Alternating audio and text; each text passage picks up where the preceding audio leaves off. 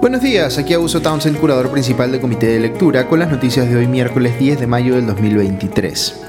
Empezamos esta mañana con noticias del Congreso. La Subcomisión de Acusaciones Constitucionales declaró ayer procedentes eh, cuatro denuncias contra congresistas acusados de recortarle el sueldo a sus eh, trabajadores, calificando tal cosa como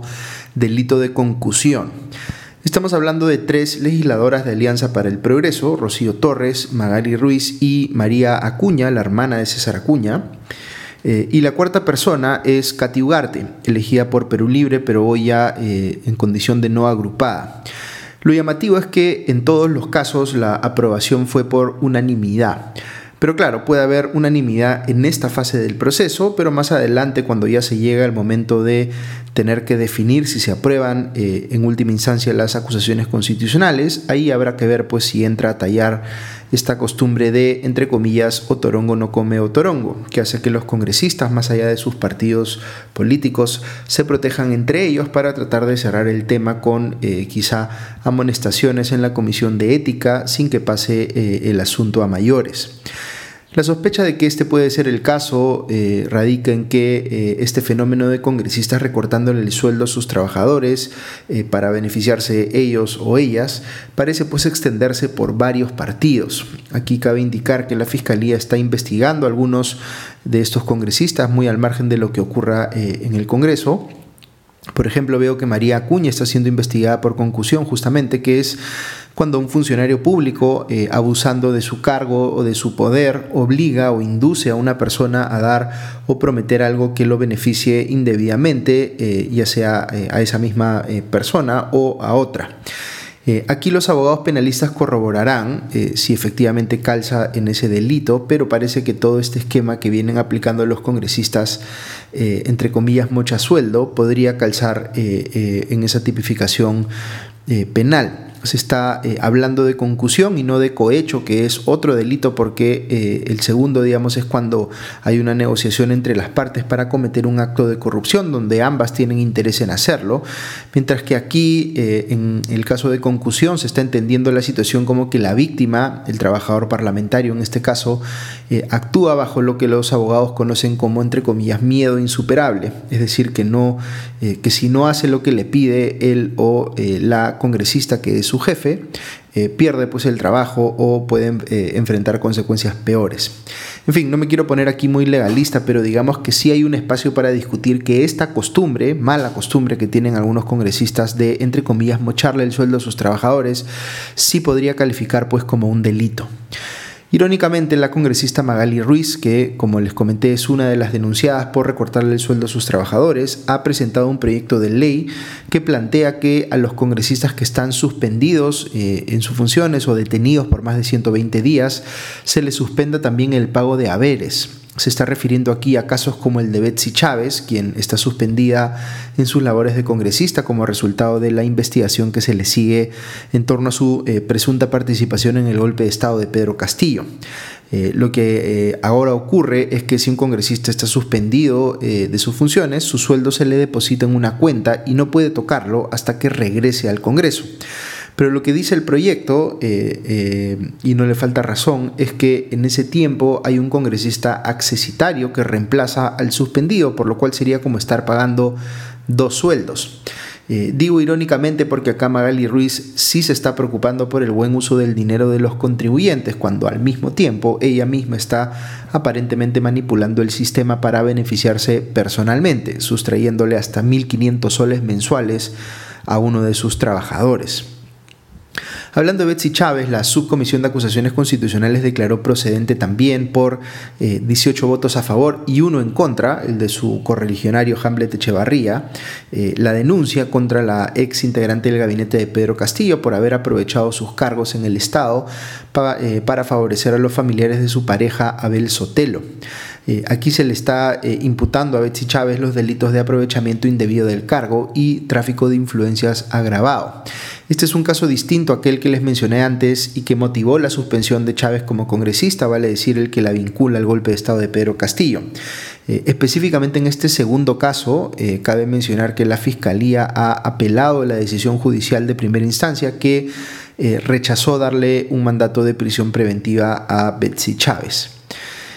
Otro caso de una congresista que debemos mencionar esta mañana es el de María Cordero Jontay, integrante de la bancada de Fuerza Popular, también acusada de eh, recortarle su sueldo eh, a sus trabajadores. Quizá el caso más sonado de todos estos que se han venido conociendo por los audios que se difundieron al respecto,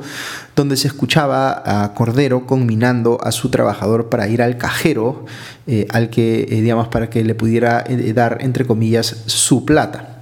Pues resulta que la bancada de Fuerza Popular anunció ayer la decisión de expulsar a Cordero de sus filas. Dice la bancada en su comunicado al respecto, abro comillas,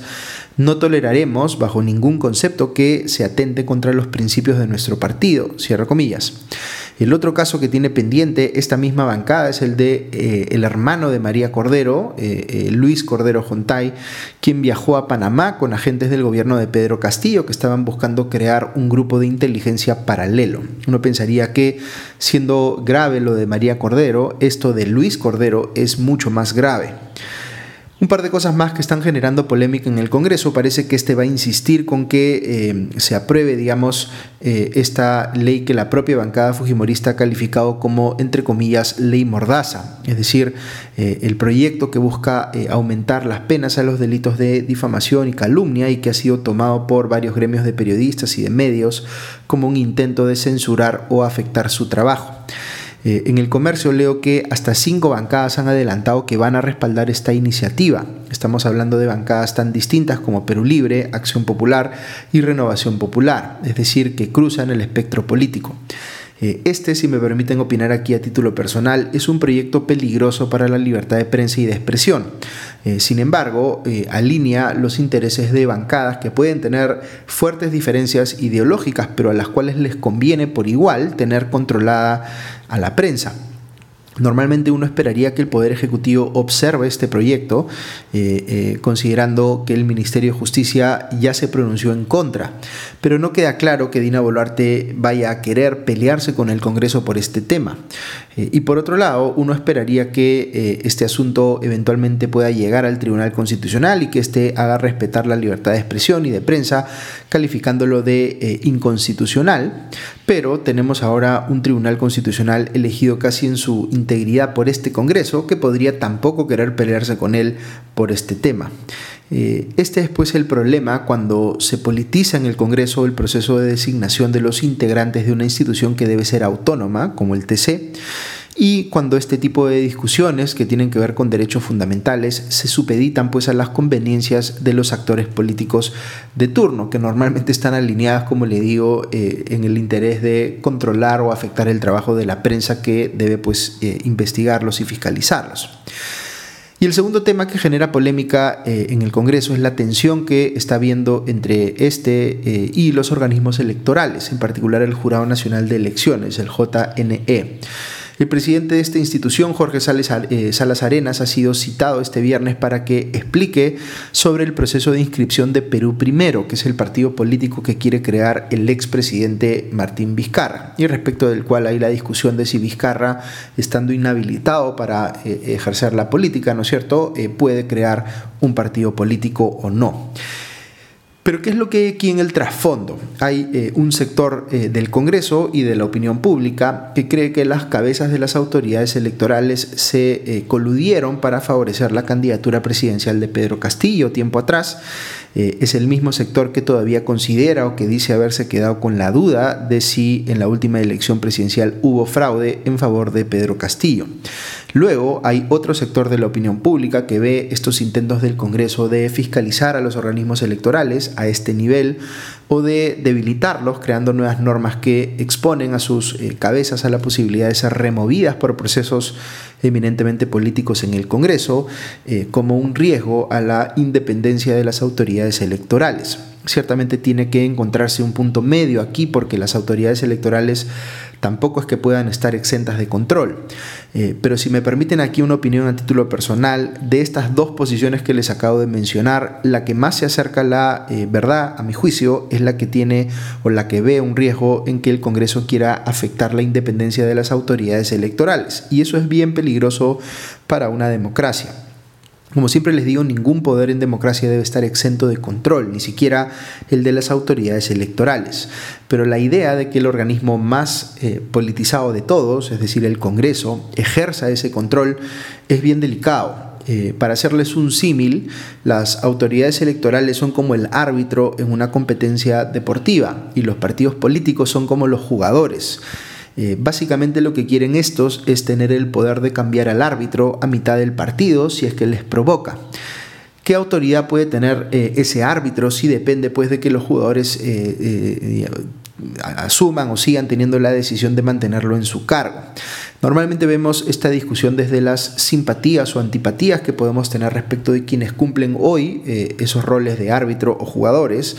pero esto hay que pensarlo al margen de quiénes son los protagonistas de turno. El diseño institucional tiene que estar pensado de tal forma que el árbitro pueda hacer su trabajo sin estar bajo coacción de los jugadores. Dicho esto, eh, en lo personal, no me hace mucho sentido dentro de esta lógica que una comisión del Congreso cite al presidente del Jurado Nacional de Elecciones cada vez que quieren hacer preguntas sobre, por ejemplo, cómo va la inscripción de un partido, más aún cuando ese tema está a nivel del ROP, el Registro de Organizaciones Políticas, y sobre el cual el Jurado Nacional de Elecciones podría tener que resolver más adelante, con lo cual lo que le están pidiendo ahora básicamente es que adelante opinión. En fin, eso está mal, como les digo, por eh, varias razones.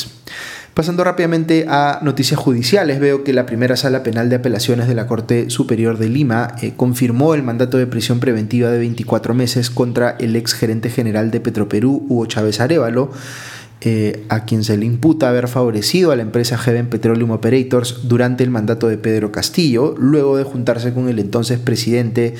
y con el eh, dueño de la compañía, Samir Abudaye, en Palacio de Gobierno. Cabe recordar que Chávez Arevalo viajó a Bolivia apenas se conoció eh, su orden de captura, lo que hizo pensar que se estaba fugando, pero luego eh, él mismo se entregó a la justicia.